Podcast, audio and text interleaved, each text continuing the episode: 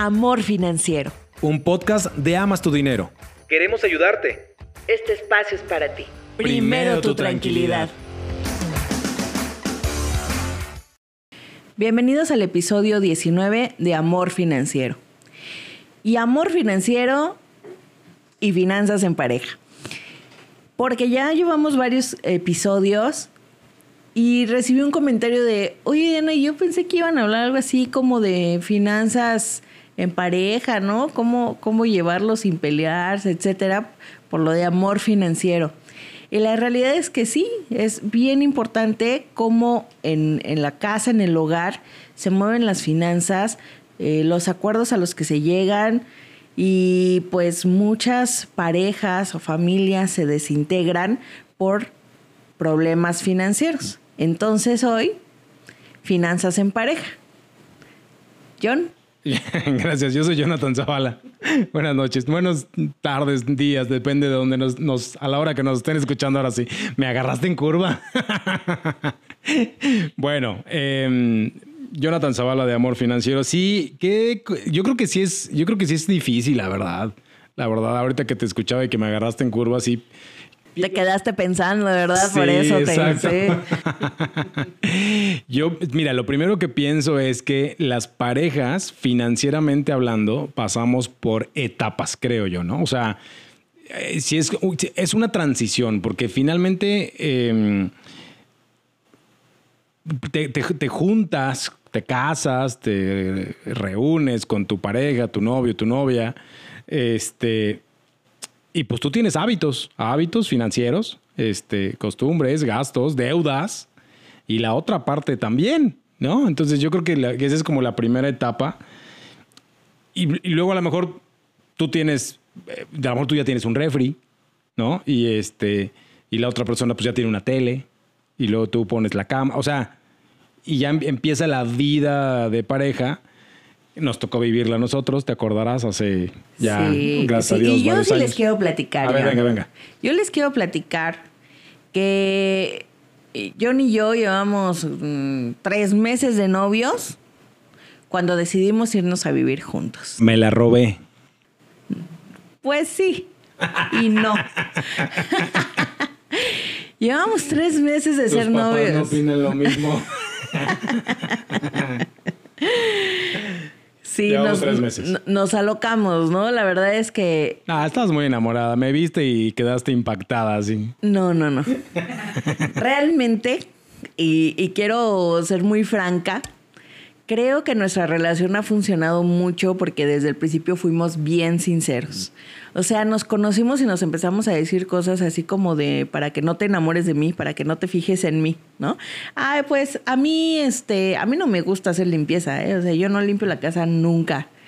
De una vez te aviso que estoy en buró de crédito boletinado así con nueve, todo así. no es cierto. La verdad es que sí, nos empezamos a decir como, pues lo que los demás podrían ver mal cuando, cuando eh, estás pensando en irte a vivir juntos, hay expectativas. Entonces es bien importante ser muy claros antes de irse a vivir juntos, ser muy claros, ser muy sinceros. Eh, en ese sentido, en el tema de los hábitos. Oye, eh, perdón, ya, ya, ya en los episodios anteriores no te había interrumpido, pero este ya te interrumpí.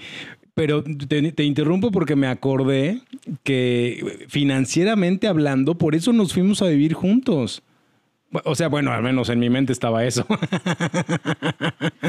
Chin, creo que ya me balconé. Bueno, corte y, cambio. no, va, va en serio. Este, a ver, éramos novios, llevábamos tres meses. Y si te acordarás que trabajábamos eh, eh, juntos y decíamos, oye, pues, este, ¿por qué no buscamos dónde vivir? O sea, realmente la decisión, aparte, por supuesto, de estar enamorados, tuvo también que ver con un tema financiero, ¿te acordarás? Sí, yo le comenté a John en su momento que, eh, bueno, yo había vivido en Los Cabos eh, algunos años. Yo ya estaba acostumbrada a vivir sola. Cuando regreso a la Ciudad de México, regreso a vivir a la casa de, mis papás, que amorosamente me volvieron a acoger en su, en su morada. Eh, pero pues yo que ya había vivido algunos años sola, yo ya no estaba como muy a gusto. Yo ya quería otra vez mi espacio, mis tiempos, mis formas, ya saben, ¿no? Entonces yo le comenté a John, ¿sabes qué? Este, voy a empezar a buscar un departamento donde vivir. Estoy un poco preocupada porque mi presupuesto es de tanto. Y la zona era costosa. Y no me quería ir a vivir pues, a una zona muy lejos de donde trabajaba, donde fuera más barato, etcétera. Entonces Jonathan me dijo, oye, yo también estoy ya buscando a dónde irme a vivir. Entonces, este, pues, ¿por qué no nos vamos a vivir juntos? Y nos sale más económico a los dos y podemos vivir en una mejor zona. Tú, yo, un solo departamento, un perrito, no sé, piénsalo. y míranos ahora. Bueno, entonces, en ese momento, la realidad es que al principio, los primeros meses fue tú tus gastos, yo mis gastos. Posteriormente empiezan a ver estos temas de, ay, pues es que yo hice la despesa la vez pasada, pues es que ahora tú, pero es que ahora yo no alcanzo, es que... Y entonces eh, eh, empezamos a vivir ya finanzas en pareja. Queremos decirles que no hay nada escrito en piedra, o sea, a nosotros nos puede funcionar una manera, pero a lo mejor a ustedes les puede funcionar de otra. Sí, quien te diga que las finanzas en pareja se tienen que llevar así, está mintiendo. O sea, no, no es cierto. O sea, no existe, como bien lo dijiste ahorita, una regla escrita en piedra que te diga que se tiene que llevar así. Así es. Nosotros vemos como cuatro formas de cómo llevar eh, las finanzas en pareja. La primera es cada quien sus gastos y tú una vez despensa y otro día despensa, o sea, otro mes despensa. Y el presupuesto para despensa va a ser de tanto y esto es lo que se va a comprar siempre, así. Cada quien sus ingresos y sus gastos y eso me suena casi casi a vivir como roomies. Sí, porque compartimos la renta y tú pones una vez despensa y yo otra, y ya pues es lo que compartimos, ¿no? Bueno, y eso de poner despensa, decías ahorita antes de comenzar el episodio, son los acuerdos que se comienzan a hacer a lo mejor ya conforme va avanzando el tiempo. Sí, pero al final si tú vas y te quieres gastar en CDs, ya no se usan los CDs, ¿no?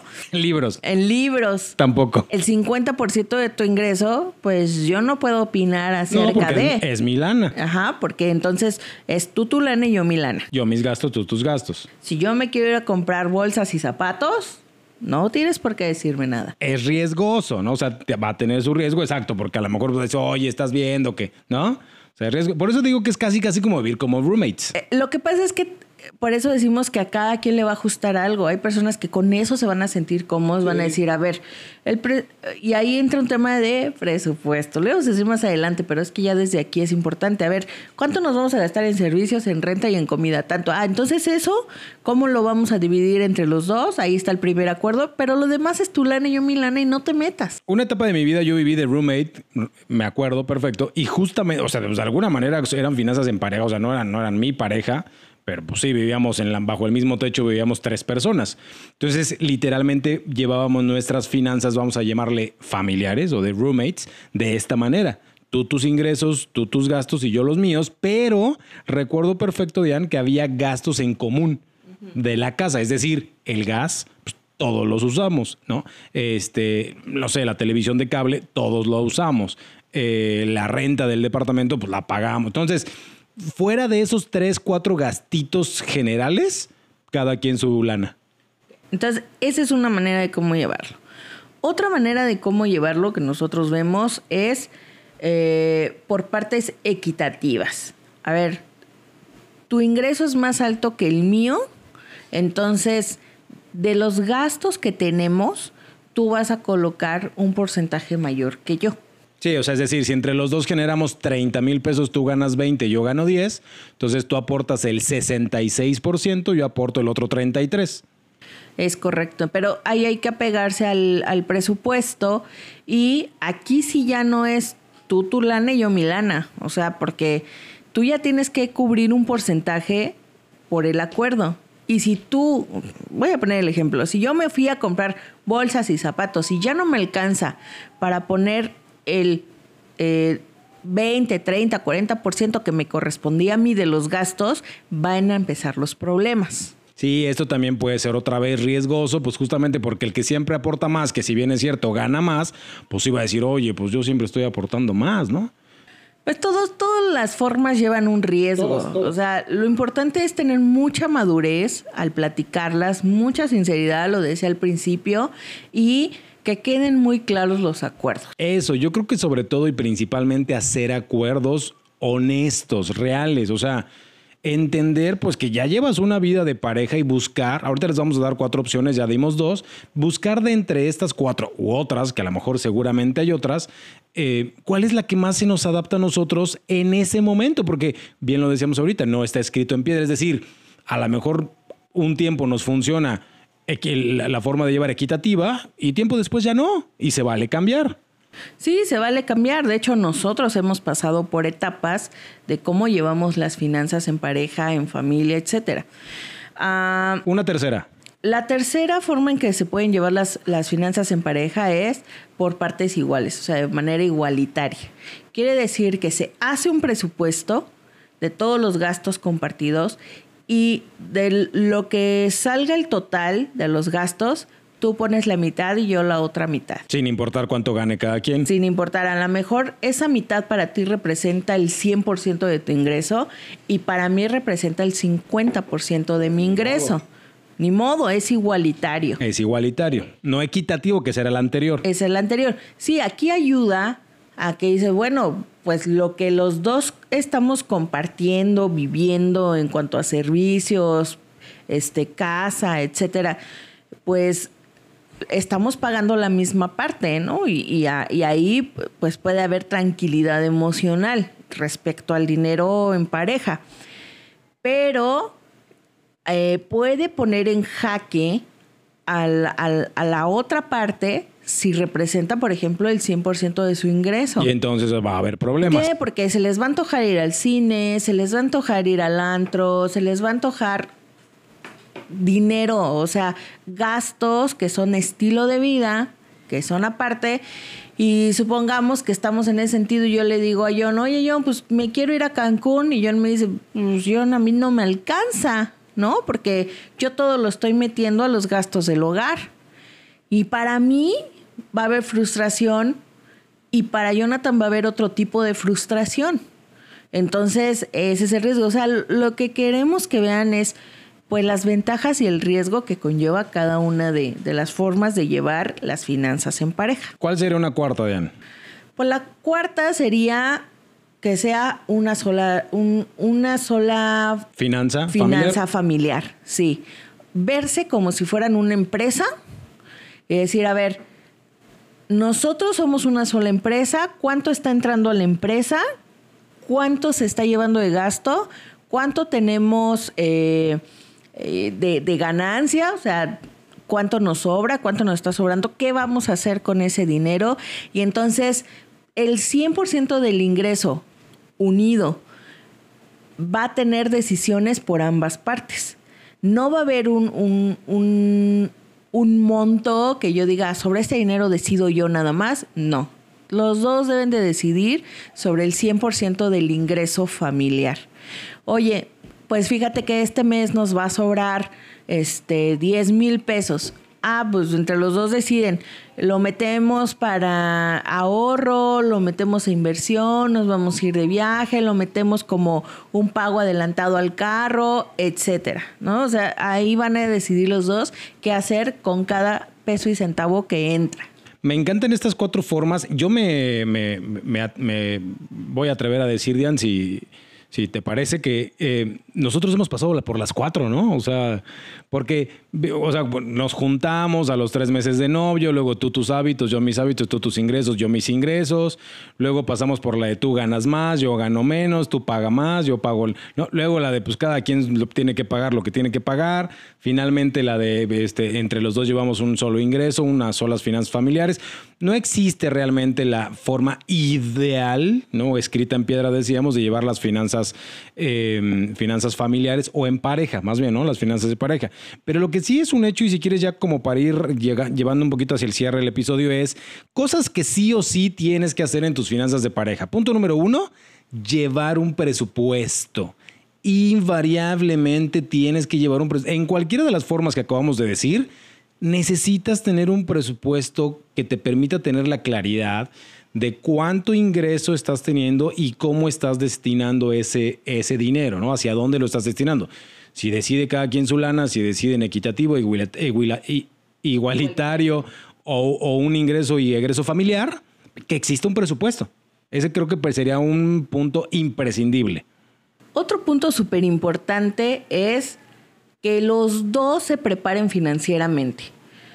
De repente nos ha tocado asesorar parejas que la chica, ¿no? Este, está de repente más preparada financieramente, ha tomado cursos, se ha metido a investigar, etcétera, y tiene una forma de pensar bien diferente a, su pareja, ¿no? O viceversa. La verdad es que nos han tocado, eh, pues, como diferentes casos y eh, eso me parece también súper importante, que los dos se preocupen por prepararse eh, financieramente para tomar decisiones sabias y que los dos estén como en el mismo nivel de conocimiento de preparación para que no invaliden eh, las aportaciones sobre las ideas de cómo llevar sus gastos familiares. Me encanta. Tercero, yo voy a dar un tercero, tener metas y platicarlas, ¿no? O sea, poner sobre la mesa las metas de pareja, porque a lo mejor como pareja queremos irnos de viaje a algún lado, pero también platicar, poner sobre la mesa las metas personales, dependiendo de la forma de llevar las finanzas, pero resulta que a lo mejor yo me quiero meter a estudiar una maestría. Entonces, bueno, pues lo tengo que poner sobre la mesa, dependiendo de cómo llevo nuestras finanzas, esa meta que yo tengo. ¿Qué, qué, qué, qué opinas de ese tip? Buenísimo. La, la planeación es la que va a llevar al éxito estas metas. Exacto. Si tú ya tienes por escrito, si ustedes ya tienen por escrito sus metas en pareja e individuales, lo que sigue es hacer la planeación para que eso se llegue a concluir. Si están planeando ya como pareja casarse, eh, si están planeando tener hijos, incluso adoptar un perro, toda todas esas metas, decisiones llevan una planeación económica, sí o sí. Y entonces me da pie lo que acabas de decir para un cuarto tip que yo voy a, que voy a aportar y es ser honestos. ¿No? Porque luego nos guardamos de información, a lo mejor no digo cuánto gano o no digo en qué estoy gastando y eso solamente tarde o temprano va a llevar a problemas, tarde o temprano. Entonces, ser honestos, a ver, principalmente contigo, o sea, porque pues si ya estás viviendo en pareja, pues, pues o sea, ser sincero contigo y con tu pareja, ¿no? Entonces yo creo que aquí hay cuatro tips muy buenísimos. Por ahí nos hicieron llegar una pregunta de qué tan recomendable es casarse por bienes mancomunados. Yo creo que hoy ya no nos va a dar tiempo porque es un tema que también incluso a lo mejor valdría la pena tener invitado, ¿no? Hay algún abogado que nos... Eh, es todo un tema que podríamos desarrollar con algún abogado especializado en lo familiar. Pero yo creo que con estos cuatro, cuatro tips y estas cuatro formas de llevar las finanzas en pareja, por el día de hoy pudiéramos aportar eh, algo importante. Déjenos saber, pónganos sus comentarios en redes sociales, escríbanos, compártanos. No sé si quieres aportar algo más antes de cerrar. Sí, algo muy importante. Esto, esto es para que ustedes lleven unas finanzas sanas en pareja, que, que lo financiero no sea un bache más. De por sí es difícil vivir en pareja. Yo lo sé, Jonathan lo sabe. Es difícil vivir en pareja. Trabajen en lo financiero, trabajen estos puntos que les platicamos para que esto no sea un bache más en la relación. Y si tú estás eh, incómodo con la manera en cómo se llevan las finanzas, pues lo primero es platicarlo. Pero si esta incomodidad ya está en un nivel más alto, em, te recomiendo escuchar un podcast muy, muy bueno em, que se llama Violencia Económica. Escúchalo, la violencia económica la pueden vivir ambas partes. Y también es importante que tú sepas calificar cómo estás viviendo económicamente. Si de verdad ya, ya no puedes soportar la situación económica que llevas en pareja, escucha este, este podcast. Les vamos a dejar en comentarios la recomendación. La verdad es que a mí me encantó cuando lo escuché eh, y, y se los recomiendo. Escúchenlo para que eh, se identifiquen. Les decía, esto es para vivir con finanzas sanas en pareja, pero a lo mejor ya estás en un punto arriba donde ya no hay este, Salida. eh, salida y también es importante que lo identifiques para tomar acciones. Si nos están viendo en YouTube, suscríbanse. Si les gustó este episodio, escuchen también otros episodios que tenemos. Activen la campanita para que no se pierdan los episodios nuevos cada que subimos un video. Si nos están viendo en YouTube, pero si nos escuchan en Spotify, también suscríbanse, califíquenos con cinco estrellas. Déjenos comentarios, cuéntenos por favor qué temas les gustaría que toquemos. Incluso mándenos un audio. Eso estaría padrísimo que nos, nos graben un audio y ponerlo al aire. Yo soy Jonathan Zavala. A mí me encuentran en todas las redes sociales: Facebook, Twitter, Amaz- eh, Amazon. Hoy nomás. Este, TikTok, ya ni sé qué. eh, arroba seguros John. A mí me encuentran como Seguro es Dian en Facebook, Instagram, en TikTok como Seguro es Dian 1. Y bueno, síganos en nuestras redes Amas tu Dinero en Instagram y Facebook. Nos escuchamos dentro de ocho días. Bye bye. Bye bye. Amor financiero. Un podcast de Amas tu Dinero. Queremos ayudarte. Este espacio es para ti. Primero tu tranquilidad.